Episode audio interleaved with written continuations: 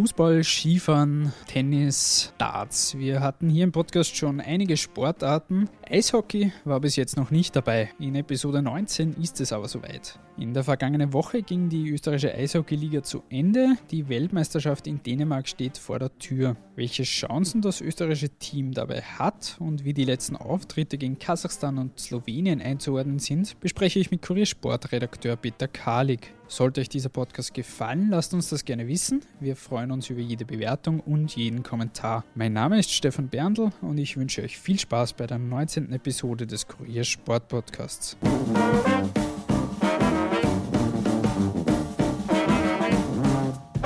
Wir reden heute über die Eishockey-Liga und die Eishockey-WM, die ansteht. Und dafür habe ich mir einen Experten in den Podcast geholt. Peter Kalik, Kuriersportredakteur, vielen Dank fürs Dabeisein.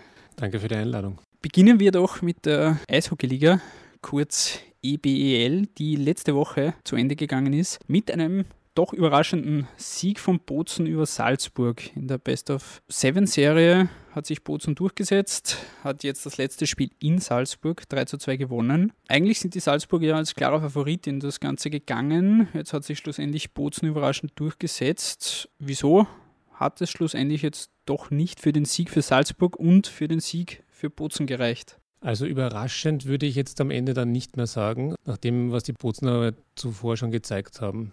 Wir haben zum Beispiel im Kurier auch immer eine, eine Vorschau auf die, auf die Playoff-Serien gehabt. Ähm, zum Finale hin habe ich schon das ausgelassen, also einen, einen Tipp ausgelassen, weil, wie ich gesagt habe, das ist jetzt, äh, kann man keine, keine Favoritenrolle mehr bestimmen.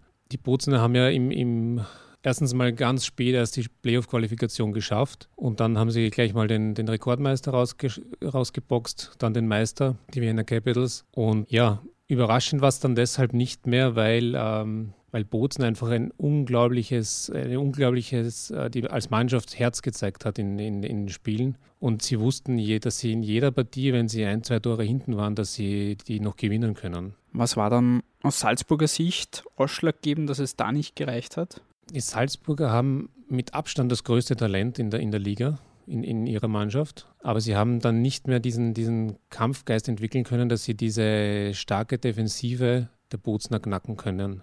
Das hat natürlich auch mit dem, mit dem Trainerwechsel in Bozen zu tun im November.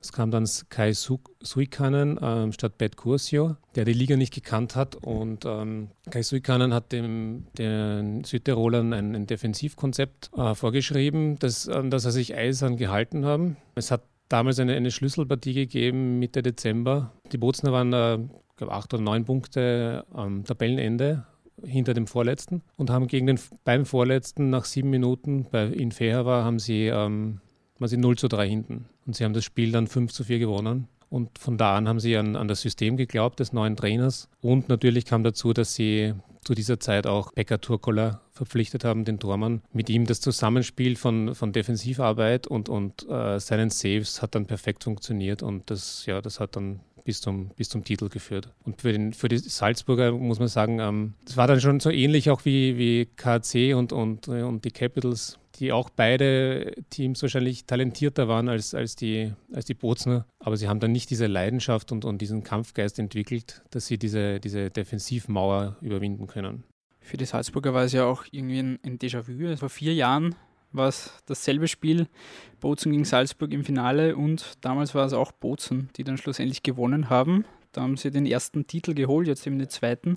Ist das irgendwie vergleichbar, diese zwei Aufeinandertreffen? Nicht ganz. Also es war letztes, äh, beim 2014 war es vielleicht noch mehr Cinderella-Story, weil äh, weil sie damals neu in die Liga gekommen sind. Das hat niemand Bozen gekannt, außer als äh, italienischer Rekordmeister. Und es war damals wahrscheinlich noch überraschender als, als heuer.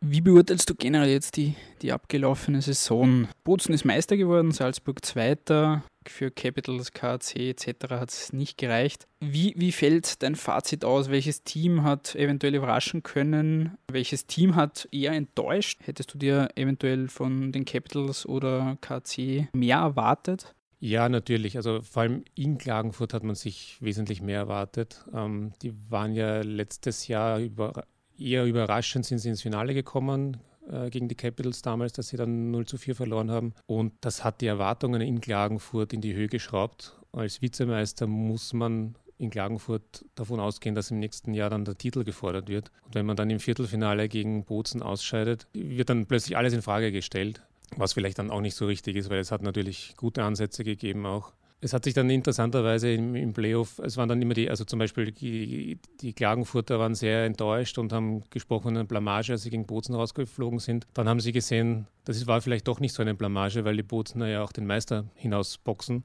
Dasselbe Spiel war dann in Wien. Die Blamage gegen Bozen im Semifinale hat sich dann wieder relativiert im Finale, als die Bozener Salzburg besiegt haben. Also ich finde, es, es, war wahrscheinlich für mehrere Vereine eine, über das ganze Jahr gesehen eine, eine gute Saison. Auch, äh, auch Linz hat, hat überragend gespielt, phasenweise. Denen hat der Trainerwechsel zu Tory Ward gut getan.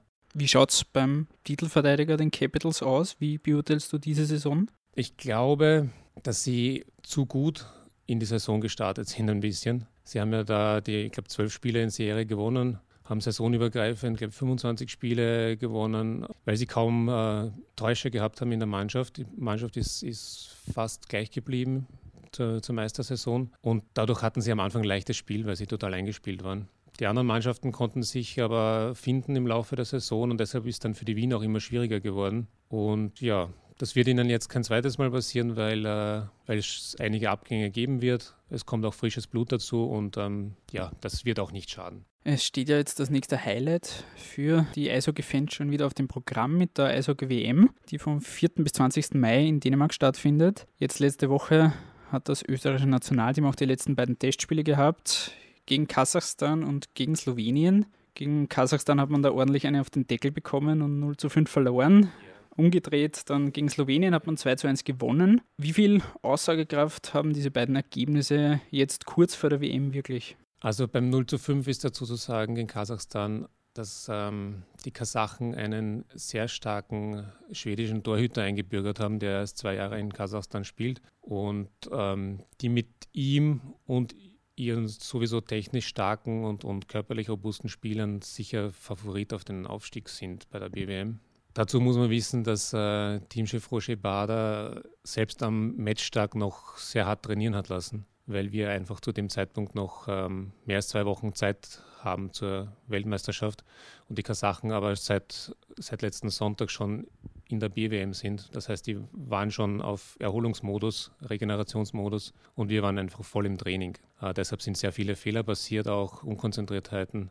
Das war wahrscheinlich beim äh, Spiel gegen Slowenien, beim 2 zu 1 Sieg, ähm, nicht viel anders jetzt von den körperlichen Voraussetzungen her. Aber es zeigt, dass sich die Mannschaft schon dann am Riemen gerissen hat und ähm, ein starkes Team wie die Slowenen 2 zu 1 besiegen, die so kurz vor einer, die sind ja auch bei der B-Weltmeisterschaft in, in Budapest engagiert. Das hat schon, schon mehr Aussagekraft, ja. Wie gut ist dann das Team jetzt wirklich aufgestellt? Es kommen die Salzburger Spieler, kommen jetzt erst dazu. Wie gut ist, ist die Mannschaft personell und auch leistungstechnisch jetzt wirklich drauf? Das wird man in Wahrheit erst, erst dann in, in Dänemark sehen bei der, bei der Weltmeisterschaft. Unser Teamchef legt sehr großen Wert auf, auf eisläuferische Fähigkeiten. Also, und wir haben da auch einige Talente drinnen, die wirklich gut und schnell Eislaufen können und Druck auf den Gegner machen können. Ähm, es wird nicht so sein, dass wir uns dort ähm, auch gegen die besseren Nationen äh, nur verstecken und, und auf Konter spielen. Das ist, ist nicht das Spiel dieser Mannschaft. Es kann sein, dass wir dort alle Spiele verlieren. Es kann auch sein, dass wir ein, zwei Spiele gewinnen und, und sensationell den, den Klassenerhalt schaffen. Aber ausgehen sollte man jetzt einmal nicht davon. Aber es wird äh, so vom, vom Spielverständnis her und, und ähm, wenn die Torhüterleistung passt, hat Österreich durchaus Chancen. Das österreichische Team startet dann am 5. Mai gegen die Schweiz ins Turnier.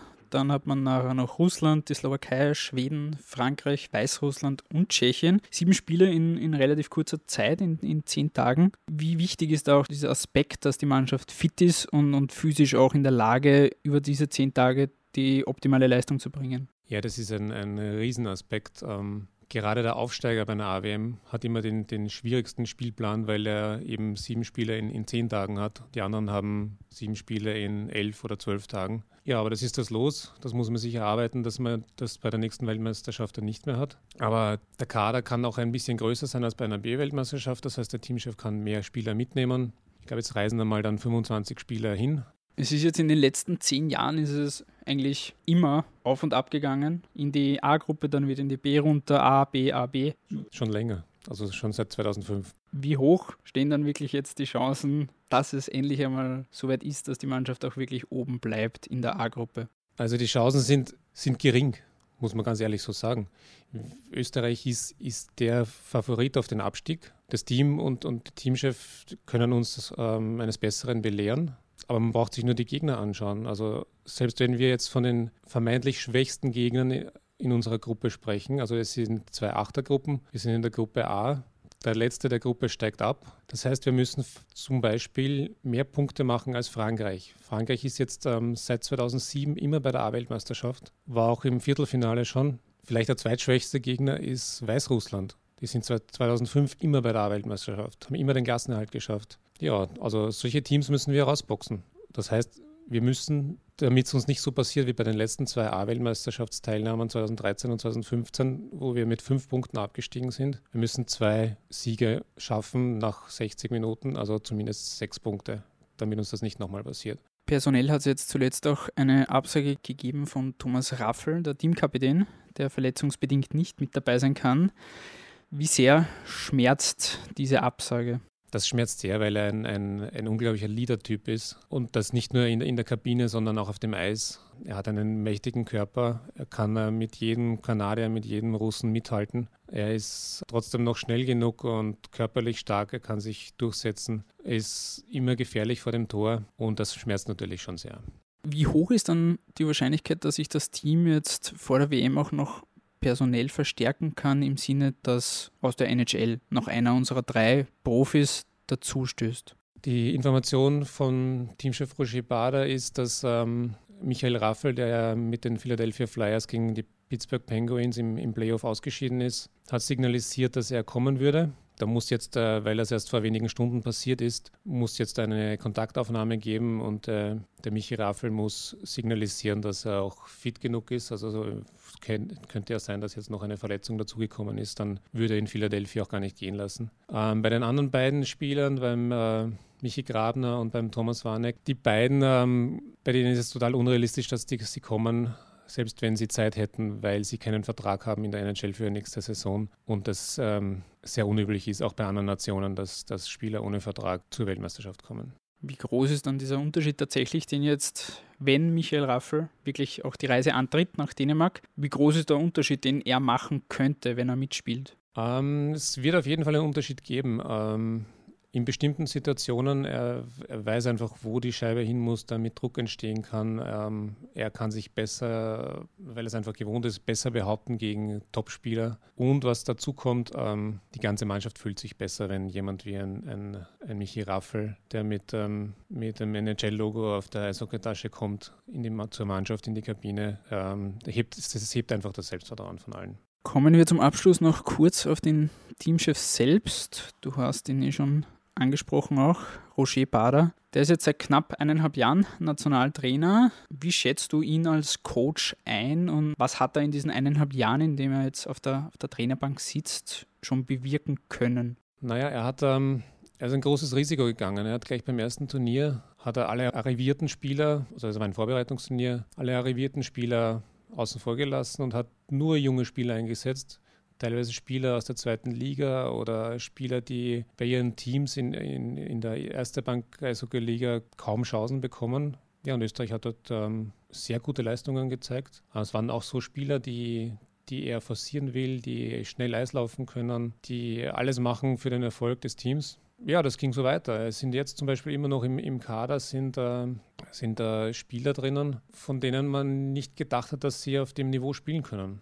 Ähm, es ist zum Beispiel ein, ein, ein, Daniel Bahn noch im, im Kader, der hat heuer in der zweiten Liga bei Bregenzerwald gespielt. Und das motiviert natürlich ähm, viele Spieler, die scheinbar weit weg sind vom Team, aber durch, durch Roger Bader vielleicht doch nicht so weit. Und ähm, also die, die, er hat die Basis ähm, an möglichen Teamspielern hat er stark ähm, vergrößert und kann jetzt ähm, Ausfälle natürlich auch leichter verkraften, weil er, er weiß, welche Jungen so weit sind und die kann er bedenkenlos mitnehmen. Inwieweit ist seine Position auch jetzt vom Abschneiden bei der WM irgendwie abhängig? Man sollte das wahrscheinlich jetzt nicht von der, von der WM bei einer A-Welt, also vor allem bei einer A-Weltmeisterschaft ähm, nicht ähm, davon abhängen. Wie gesagt, Österreich ist der Favorit auf dem Abstieg. Österreich kann eigentlich nur überraschen dort. Wichtiger ist, was, ähm, was in den 50 Wochen abseits der A-Weltmeisterschaft passiert. Ähm, diese Aufbauarbeit, die er schon geleistet hat und, und die er sicher weiterführt. Ganz, ein ganz wichtiger Faktor bei Roshi Bada ist ähm, das Off-Ice-Training, das er auf ein neues Niveau im Nationalteam gehoben hat. Also die Spieler sind, ähm,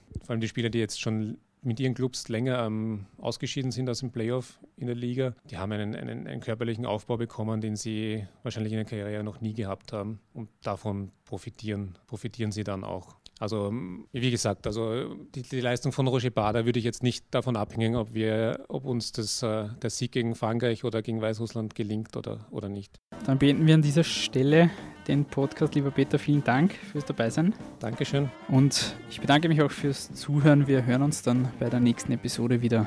Bis bald.